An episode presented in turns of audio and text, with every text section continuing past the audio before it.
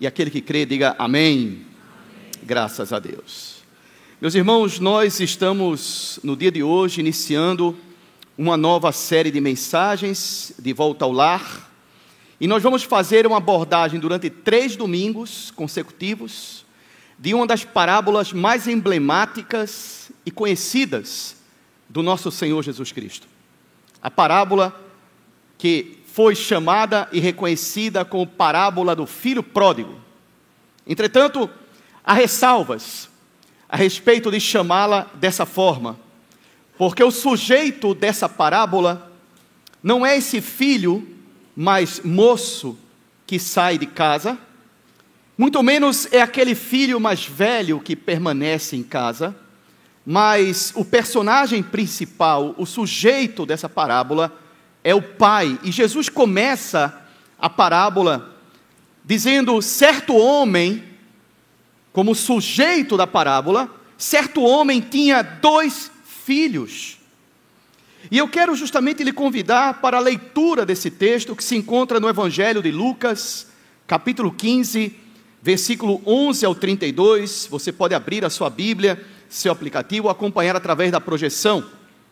No verso 11, o texto diz: E Jesus continuou: Certo homem tinha dois filhos. O mais moço deles disse ao pai: Pai, quero que o Senhor me dê a parte dos bens que me cabe. E o pai repartiu os bens entre eles.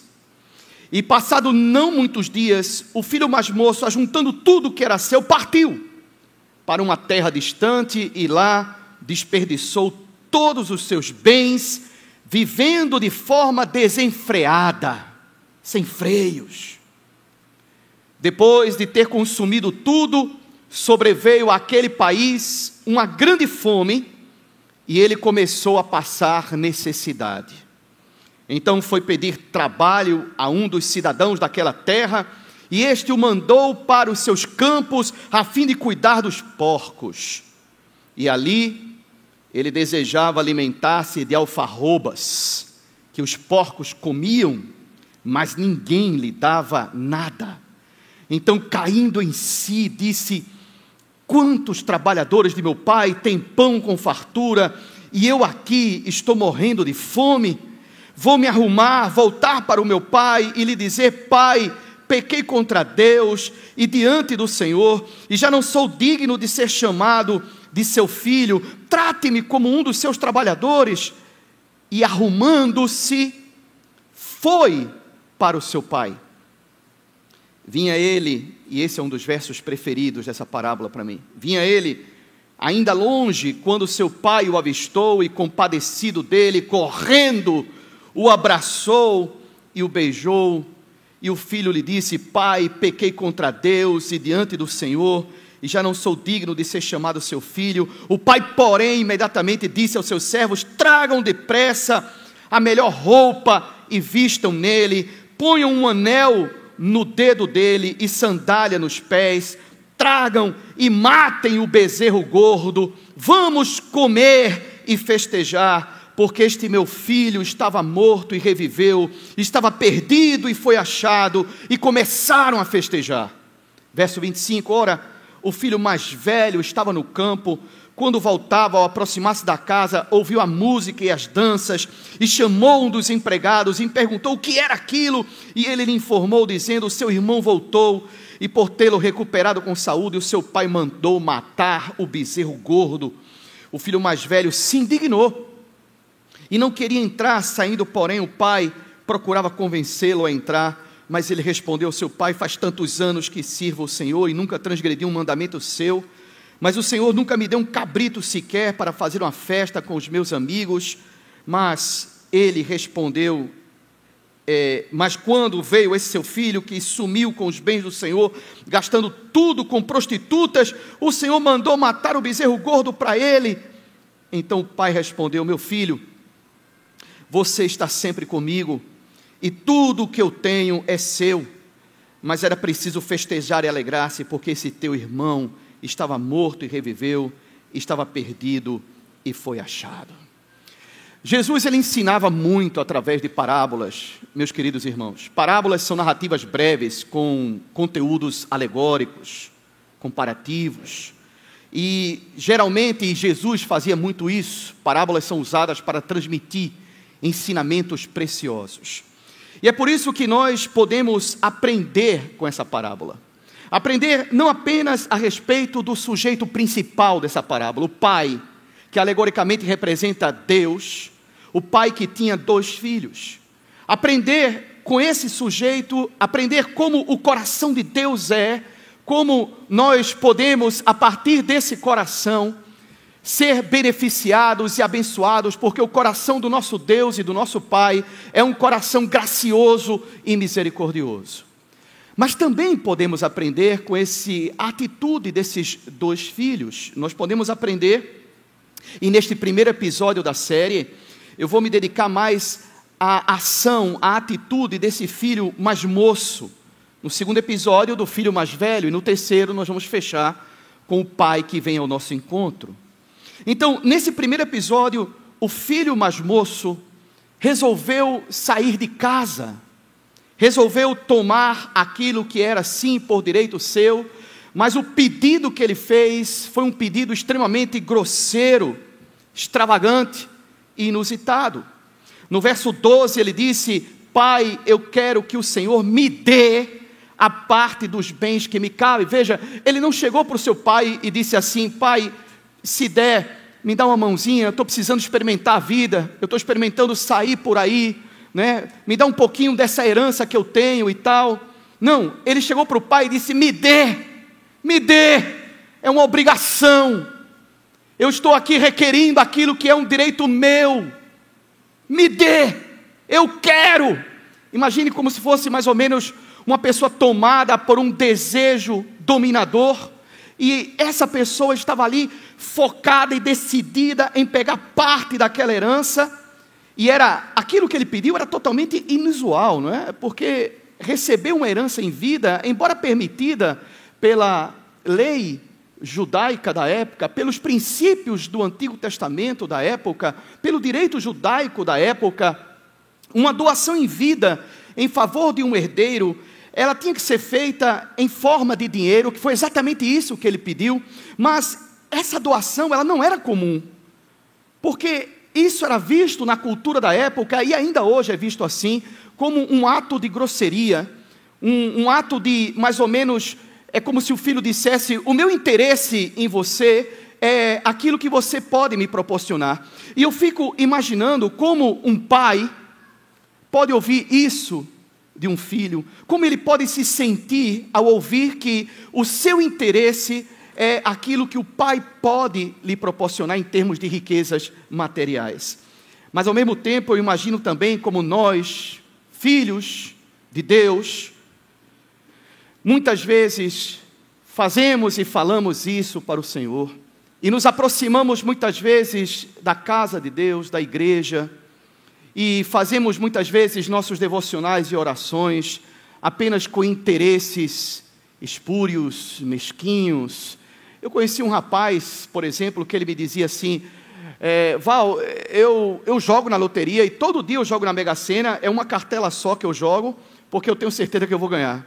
Veja, e, e ele pedia a Deus para que Deus lhe desse o prêmio da loteria para ele, o prêmio da Mega Sena para ele. Então, muitas vezes nós nos aproximamos de Deus apenas procurando usufruir de benefícios que são muitos múltiplos, mas apenas procurando usufruir de benefícios que Deus nos pode dar. E não nos aproximamos dele por prazer, por alegria, por vivenciar um relacionamento com aquele que nós verdadeiramente amamos.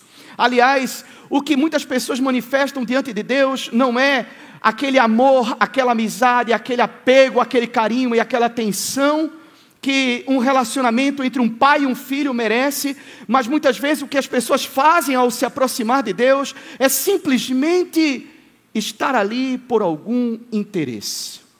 E se por acaso os seus interesses não são satisfeitos de maneira imediata, como uma criança birrenta, ela reclama com Deus.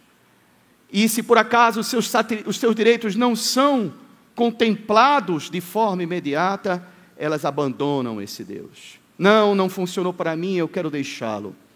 A ideia aqui é que o que Jesus está ensinando nesse momento é que nós podemos ser tomados por desejos perversos, malignos, ser dominados por esses desejos.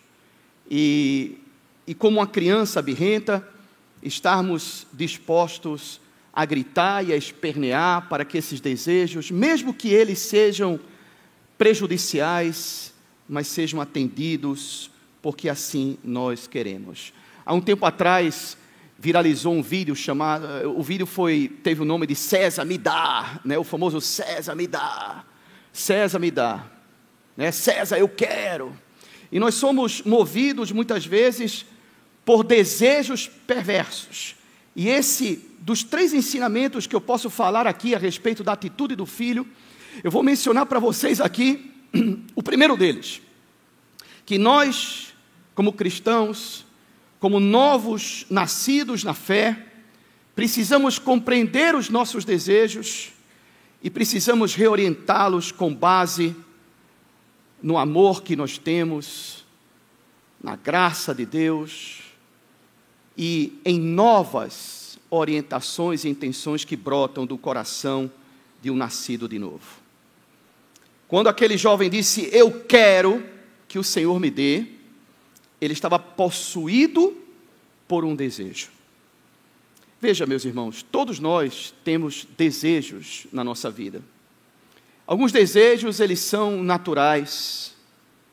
Alguns desejos são inclusive necessários. Há outros desejos que não são naturais, e há aqueles que são dominadores. E é aquilo que a Bíblia menciona.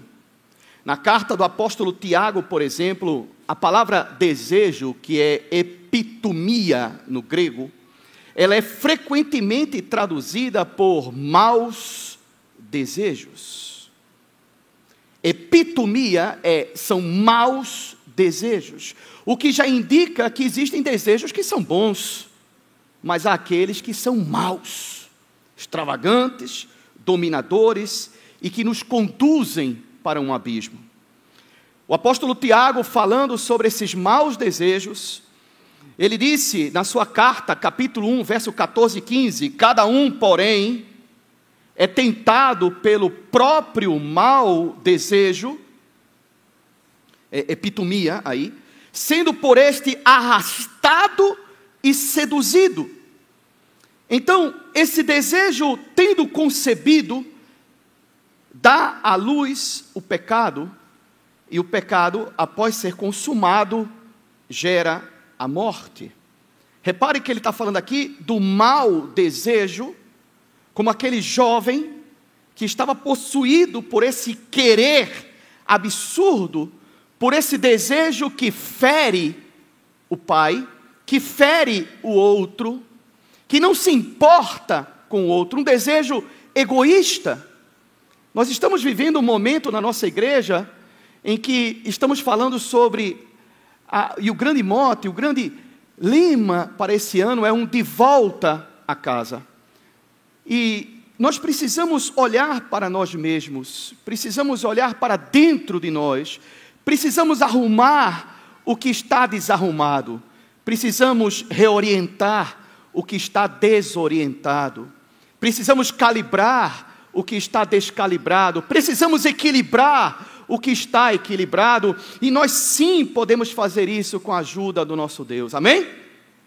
Amém, igreja? Aquele jovem, ele foi arrastado por esse mau desejo. E esse mau desejo, ele é assim classificado na Bíblia, porque ele é motivado por uma satisfação prazerosa e egoísta. E porque o objeto de sua satisfação não é agradar ao Pai, mas agradar a si, a si mesmo. Desejos são motivações poderosas. Mas quando ele se une ao combustível ou à fagulha de intenções egoístas e pecaminosas, é aí que uma explosão ocorre que afasta a todos nós da presença e do propósito do Pai. É por isso que cabe a nós, como diz a Bíblia, atentar para os nossos desejos e buscar reorientá-los. Veja, num diálogo que Deus tem com Caim, Caim foi aquele que matou Abel, filho de Adão e Eva. Lá em Gênesis, no capítulo 4, versos 6 e 7, logo depois do assassinato cometido por Caim, a palavra de Deus veio a Caim e o Senhor lhe disse: Por que você anda irritado e por que essa cara fechada? Se fizer o que é certo, não é verdade que você será aceito, mas se não fizer o que é certo, eis que o pecado está à porta à sua espera. E ele diz: o desejo dele, o desejo mau, o desejo do pecado será contra você, mas é necessário que você o domine. Cabe a cada um de nós a responsabilidade de buscar o poder necessário para conhecer as nossas motivações primeiras, primárias. O que, que está por detrás desse meu desejo? A quem eu quero satisfazer na minha vida? Cabe a cada um de nós olhar para dentro de nós mesmos e encontrar aí qual é a causa primária, qual é o combustível que está simplesmente queimando e proporcionando esse tipo de desejo no meu coração, lembrando que há bons e maus desejos. E a fórmula de nós fazermos isso é deixar-nos nos encher pelo Espírito Santo. O apóstolo Paulo disse na carta aos Gálatas: Vivam no Espírito, e vocês não satisfarão os maus desejos da carne. Temos que buscar a presença de Deus, o propósito de Deus. E outra coisa, e outro ensinamento que precisa ser dito aqui, e que podemos extrair da atitude desse filho mais moço, é que esse empoderamento, essa autonomia humana, a busca pela autossuficiência em relação ao Pai, é uma passagem para o sofrimento. Olha, quando o propósito da nossa vida, quando os nossos planos, quando os nossos projetos, quando aquilo que nós é, traçamos do nosso coração não contempla a glória de Deus, não contempla o agradar ao Pai, você pode ter certeza que estamos buscando uma autossuficiência, uma autonomia, uma independência em relação a Deus. E eu vou lhe dizer, e até por experiência própria que você pode ter tido na sua vida, esse tipo de autossuficiência e de independência e de autonomia em relação a Deus vai lhe custar sofrimentos. Isso é explícito aqui na parábola. E quando alguém sempre planta ventos, inevitavelmente vai colher tempestades.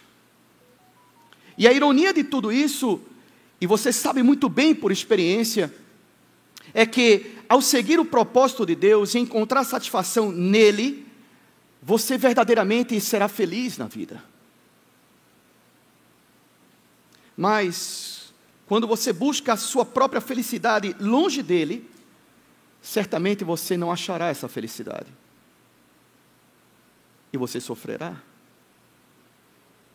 E eu sei que há pessoas aqui que sabem exatamente o que eu estou falando, porque por experiência vivenciaram isso. Eu estou me comunicando com você que por experiência já sabe muito bem que o que você vivenciou, o que você viveu, respalda essa ironia que acabo de contar.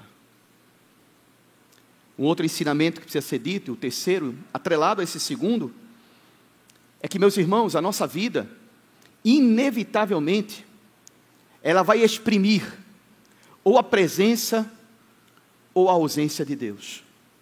Da mesma forma que as trevas é a expressão da ausência da luz, como disse C.S. Lewis e Agostinho, Da mesma forma que o frio é a expressão da ausência do calor, uma vida de sofrimento, uma vida em meio à dor existencial, a uma angústia existencial, uma vida de sofrimento é a pura expressão de uma vida sem Deus. Veja bem que o que eu estou dizendo aqui, e vale uma ressalva, eu não estou dizendo aqui que todo sofrimento em vida é resultado direto do afastamento de Deus da vida das pessoas, mas sem dúvida alguma, e é isso que eu estou afirmando, que todo afastamento de Deus é gestação de sofrimento.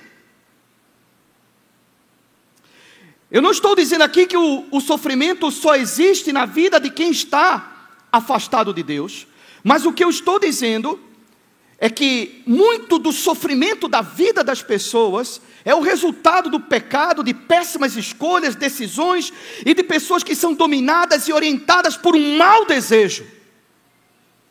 E é por isso que, inevitavelmente, a nossa vida ela vai exprimir a ausência ou a presença de Deus nela. Inevitavelmente. Mas eu também sei de uma outra coisa muito importante que no sofrimento, Deus vai se utilizar dele, como disse C.S. Lewis, para chamar aquele que sofre ao alívio. C.S. Lewis ele disse assim: Deus sussurra em nossos ouvidos por meio de nosso prazer, ele fala-nos mediante nossa consciência, mas ele clama em alta voz por intermédio da dor. E este é o seu megafone para despertar o homem surdo. Este é o seu megafone, o sofrimento. Deus está ali megafonando, gritando, alardeando e dizendo: Ei, Presta atenção, acorda.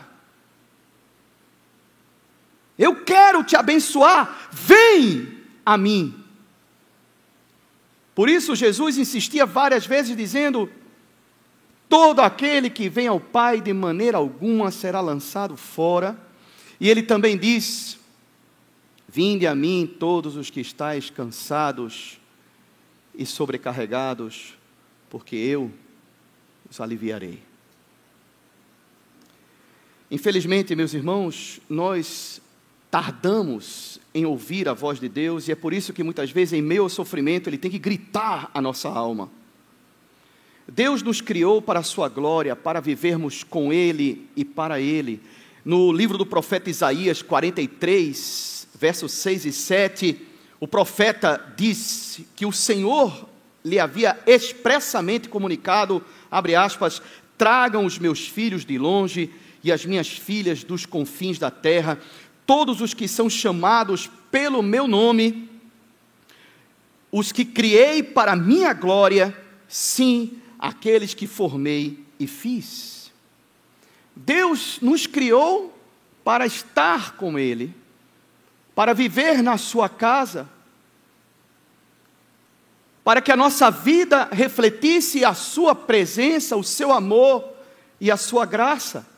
Mas infelizmente nós trocamos a companhia do Pai por coisas de muito menor valor e coisas que o máximo que pode fazer por você e por mim é proporcionar um prazer sensorial bastante efêmero e que quando passa fica aquele vazio de morte no nosso coração. Aquele filho mais moço ele quis sair de casa e curtir a vida doidado. E a partir daí, o próprio pecado o seduz e o adormece. E ele estava como que adormecido, indiferente, inativo, em meio a uma vida de sofrimento, até que ele parou para refletir sobre a sua vida. E como é importante nós refletirmos sobre a nossa vida. Como é importante nós termos esse olhar para a nossa vida, a fim de melhor analisá-la, fazer um levantamento histórico do até aqui, o que é que eu construí na minha vida. Como é importante cair em si. O verso 17 e 18 diz: Então, caindo em si, ele refletiu sobre a sua vida, sobre a sua condição, sobre esse sofrimento que lhe afligia. Isso foi uma boa atitude. Ele acordou para a sua condição, mas melhor ainda foi quando ele disse, verso 20, ou não disse, foi quando ele agiu, quando ele simplesmente tomou a decisão, ele se arrumou e foi. Meus irmãos, e por que eu digo isso? Porque existem muitas pessoas com quem nós convivemos, inclusive dentro da igreja, que são pessoas não convertidas, que acham que creem em Jesus. Eu não estou fazendo aqui julgamento sobre ninguém, eu sei que há pessoas assim, sem julgar particularmente nenhuma pessoa. Nós sabemos que existem pessoas que, se você perguntar a ela, ela vai dizer que crê em Jesus, mas muitas vezes são bêbados, viciados, drogados, é, pessoas que vivem uma vida completamente distorcida, que roubam, que se prostituem e continuam dizendo que creem em Jesus. Mas nós sabemos que essas pessoas que muitas vezes vivem uma duplicidade de vida, que é uma coisa na igreja, uma coisa num GR, e quando vai a casa, ou quando está na rua, ou no seu trabalho, é outra pessoa, de tal maneira que se torna até irreconhecível essa pessoa. E eu digo isso porque nós precisamos ter consciência da nossa vida, precisamos ter consciência do que Deus quer para mim e para você, e precisamos agir como aquele jovem agiu. Nós precisamos nos mover, nós precisamos romper com certa condição degradante que nos aprisiona. Às vezes a mudança, ela começa com um levantar-se e ir em outra direção. É simplesmente isso. Nós precisamos muitas vezes romper com determinadas relações tóxicas, por exemplo, de amizade, de noivado, de namoro, que nos aprisionam. Nós precisamos romper com certos trabalhos e atividades indignas. Eu nunca vou me esquecer que eu atendi certa vez uma, uma garota, uma mulher, que se dedicava a programas de prostituição, e ela ganhava muito dinheiro com isso. E ela disse, naquele momento, ela disse para mim, naquele instante, ela não fez projeção, ela não disse eu vou permanecer aqui durante três meses, quatro meses, cinco meses, vou diminuindo aos poucos, vou desmamando. Não. Ela simplesmente disse: para mim, minha vida mudou a partir de domingo, e a partir de agora, eu não vou mais fazer isso. Ela rompeu radicalmente com aquele tipo de atividade, com aquele tipo de trabalho indigno. Que foi exatamente o que o jovem fez. E decidiu tomar uma outra orientação, uma outra, um outro caminho para a sua vida. Nós precisamos romper, sim, com certas práticas que transformam o prazer sensorial pecaminoso em finalidade da nossa vida. Especialmente quando somos movidos por esse mau desejo egoísta e que simplesmente desconsidera Deus na própria vida. É necessário agir, é necessário nos mover, não basta apenas reconhecer. Aquele jovem reconheceu, mas aquele jovem agiu. E é preciso agir. Nos versos 20 a 24, é aqui que Jesus revela o coração do Pai. É nesse momento, nesse verso 20 tão extraordinário, que afirma Jesus, ensina Jesus, desmonta, desmantela certos é, parâmetros e compreensões que as pessoas tinham a respeito de Deus, à época inclusive. Que Deus não poderia aceitar uma pessoa que tivesse cometido pecados tão terríveis como aquele filho cometeu contra o seu pai. E a Bíblia diz que no verso 20, que vinha ele ainda longe, quando seu pai o avistou e, compadecido dele, com compaixão, sentindo a dor, ele correu, abraçou o seu filho e o beijou. Aquele filho, como eu disse, ele fez coisas terríveis. Ele mesmo reconheceu que já não seria mais digno de ser chamado filho e que não deveria ser tratado mais como filho, mas deveria ser tratado agora como um dos trabalhadores de seus pais, do seu pai. Ele desprezou o pai, ele agrediu seu pai com suas intenções e com seus pedidos maléficos, nada diferente do que muitas vezes nós fazemos com Deus. E então, ele feriu o seu nome, ele feriu a sua honra, nada muito diferente do que nós muitas vezes fazemos com Deus, quando ferimos o nome de Deus, dando péssimo testemunho lá fora, e quando ferimos a honra de Deus, porque nós somos povo de Deus, testemunhas e embaixadores do Senhor, e muitas vezes agimos contrário a essa posição e a esse chamado, meus irmãos. Mas ao mesmo tempo, se a mensagem mais aterrorizante é a de que, nos, se nos distanciamos de Deus, vamos colher sofrimentos na vida, a mais maravilhosa, por outro lado, é a de que Deus nos perdoa e nos aceita como seus filhos. Amém? E esse é o Evangelho. Entretanto, essa aceitação, e não, não seria o Evangelho se não falasse sobre isso, essa aceitação, ela não é gratuita. Não pense vocês que simplesmente Deus nos aceita gratuitamente. Não. E você pode ver isso aqui nessa parábola. Existe um preço a pagar. Aquela celebração, aquela festa da aceitação de volta a casa, ela só foi completa, ela só foi de fato uma festa nos parâmetros culturais judaicos da época, porque houve uma morte. A morte de um bezerro gordo. Não haveria festa sem um bom churrasquinho na época. Uma boa picanha, maminha. Não é? Não haveria festa nesse sentido.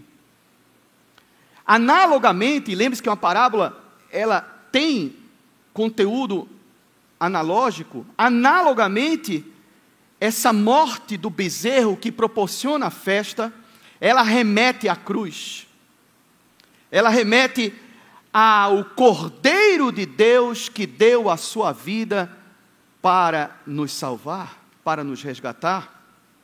Cristo morreu para dar ao nosso coração aquilo que nós verdadeiramente queremos. E o que é que nós queremos? Perdão, aceitação, vida, paz com Deus, felicidade. Cristo de fato morreu para nos proporcionar tudo isso nele, com ele e por meio dele e para ele, que são todas as coisas. O nosso coração encontra tudo isso e muito mais em Deus. E é por isso que no momento em que aquele pai mata o bezerro para celebrar a volta do filho, analogamente, Jesus está dizendo: Eu vou morrer porque o meu sangue vertido na cruz do Calvário vai pagar, vai ser o preço da sua aceitação. Você só vai ser aceito pelo que eu vou fazer por você. Você só vai ser aceito e considerado filho de Deus pelo que eu vou fazer por você na cruz do Calvário. E diante disso, meus irmãos, eu lhe pergunto, para finalizar, quanto tempo você passará até perceber que uma vida longe de Deus é uma vida em meio a tempestades. Quanto tempo você vai passar para perceber que murro em ponta de faca só fere a sua própria mão? Quanto tempo vai passar para que você se decida por Jesus? Quanto tempo ainda você se sustentará nas garras do inferno? Vivendo analogamente em uma pocilga, comendo alfarrobas. Aquele jovem ele se levantou, reconheceu e depois se levantou e foi a seu pai. E é isso o que nós temos que fazer: vir ao Pai. Alguns acreditam que os seus pecados eles são superiores à graça de Deus.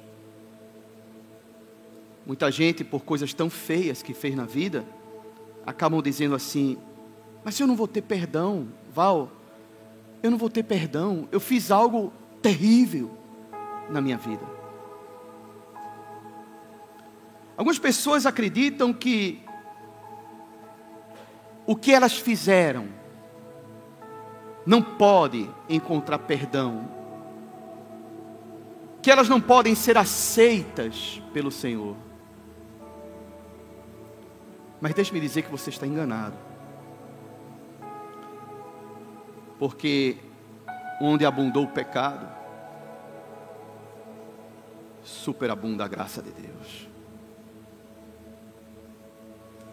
E Jesus, meus irmãos, ele recebe a todos os fugitivos. E a todos aqueles que, inclusive, já saíram da presença, mas querem voltar. E ele não vai colocar cordas que lhe amarram, mas você será atraído pela sua graça e pelo seu amor. E viverá para ele em novidade de vida Algumas pessoas dizem, mas antes de vir a Deus, eu não preciso largar algumas práticas antes de vir, de me comprometer? Não. Você só precisa dar um passo na direção dele. O resto, ele vai fazer por você. Quando você disser assim, Senhor, eu quero isso, e o seu desejo se reorienta no sentido de eu quero agora te agradar e viver para o Senhor. De repente você não vai ter as forças, pessoalmente falando, necessárias para superar isso, mas Ele vai lhe conferir as forças para isso, para que você possa resistir, vencer, mudar, largar, romper com o que tiver que ser rompido. Venha, simplesmente venha ao Senhor, simplesmente Diga: Eu vou, eu quero o Senhor Jesus. E é assim que você vai encontrar não apenas o descanso para a sua alma, mas você vai encontrar também o propósito para a sua vida.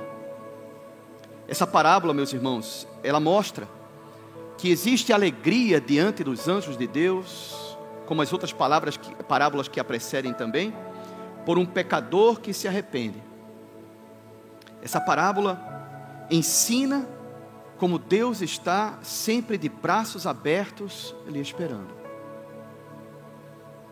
Mas o momento e a ação é sua. Você quer?